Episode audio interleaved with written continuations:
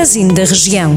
Porque falamos da sua terra e das pessoas que conhece, em cada cidade, vila ou aldeia, acompanhe a notícia que está mais perto de si.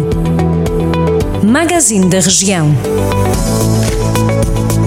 Passamos agora em revista as notícias que marcaram esta semana por alguns dos conselhos do distrito de Viseu. Foi em Mortágua que no passado sábado, 6 de novembro, Ricardo Teodósio conquistou o bicampeonato nacional de rallies numa prova ganha à geral por Bruno Magalhães em Hyundai.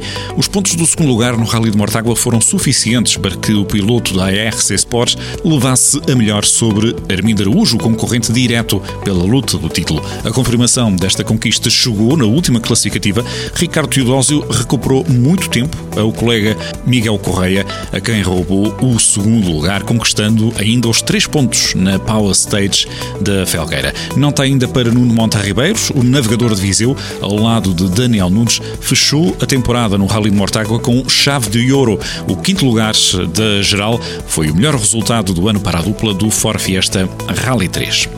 Nelas faz parte dos conselhos da região de Viseu que estão no mapa em consulta pública para a caça ao lítio. O presidente da AZU, Associação Ambiente em Zonas Uraníferas, António Minhoto, considera que a população não está informada sobre o impacto que o lítio vai ter. A associação quer travar a exploração do minério na região de Viseu. Para isso, recolheu assinaturas na Feira Semanal de Viseu durante a manhã desta terça-feira, 9 de novembro. O dirigente associativo diz que o abaixo-assinado está a ter uma boa aceitação e que quer continuar a recolher assinaturas até ao próximo dia 10 de dezembro. A petição está também disponível na internet e já conta com milhares de assinaturas contra a prospecção e a exploração de lítio na região de Viseu.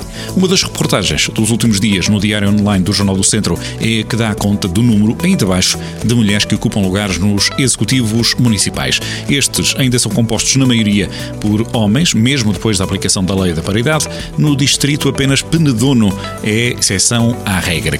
Ferreira é a única mulher no lote de presidentes de Câmara recém-eleitos. Em Penedono, no Executivo constituído por cinco elementos, há ainda outras duas vereadoras, embora apenas Joana Faustino esteja em regime de permanência. E este ano pode ser bom para os cogumelos silvestres na região. Alguns especialistas referem que, além dos míscaros, com maior expressão em conselhos como Sátão e Aguiar da Beira, também os tortulhos estão entre as espécies mais procuradas. Em declarações à Rádio e Jornal do Centro, José Manuel Costa professor da Escola Superior Agrária de Viseu, pede cuidado na apanha e alerta para os riscos da ingestão de cogumelos venenosos que provocam situações de intoxicação.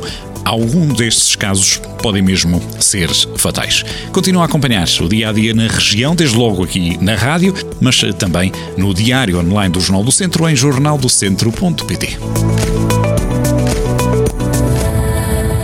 Jornal do Centro, a rádio que liga a região.